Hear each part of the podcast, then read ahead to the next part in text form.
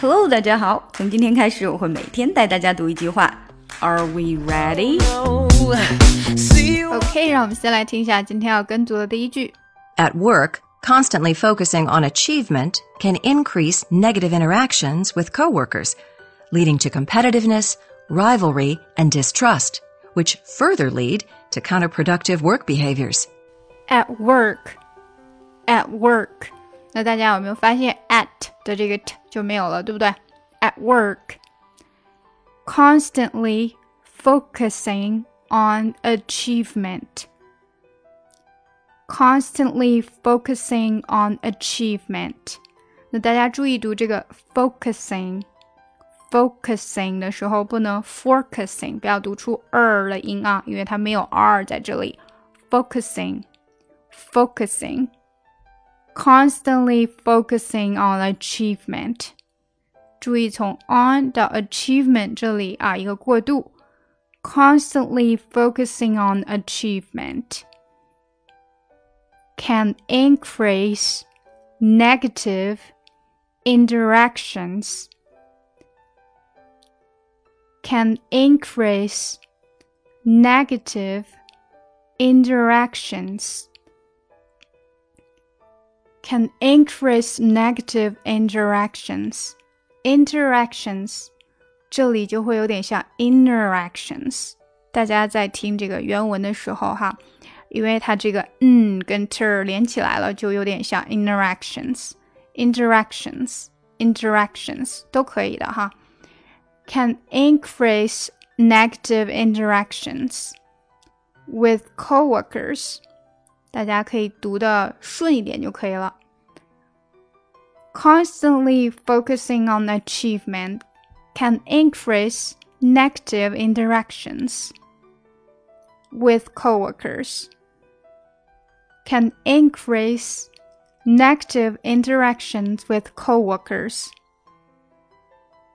Can increase negative interactions with coworkers. Leading to competitiveness.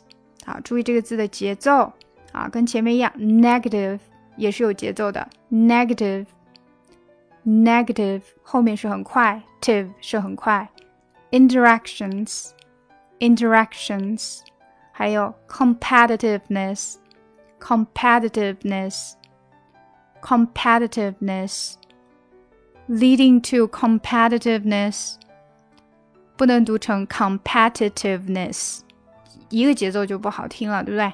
leading to competitiveness。rivalry, rivalry, and distrust。那这里 and 就是不强调的，所以你听不到 d 了。and distrust, and distrust。同时呢，and 和 dis distrust 这边字很相近，所以它会连起来哈。 Which further lead, which further lead, further lead which further lead to counterproductive work behaviors. Which further lead to counterproductive work behaviors.